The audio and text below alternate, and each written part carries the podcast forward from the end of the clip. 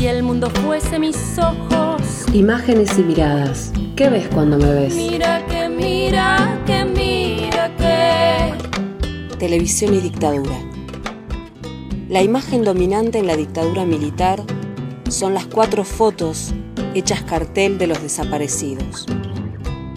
Una foto al lado de la otra en blanco y negro, tres cuartos de perfil, caras jóvenes, caras serias, caras en serie.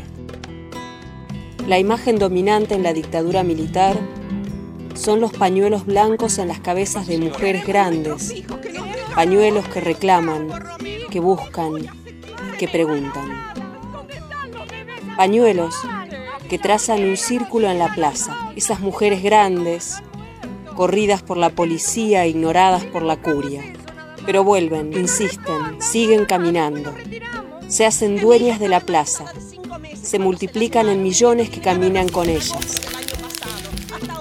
Lo visible es lo que se permite ver lo autorizado a ser visto. Lo otro es la pura oscuridad, la ceguera.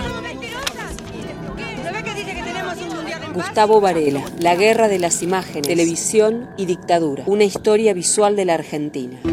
mira, mira que mira. Hoy, hoy te la canto con Imágenes y miradas, Clementina Crisoliti, Radio Nacional Zapala.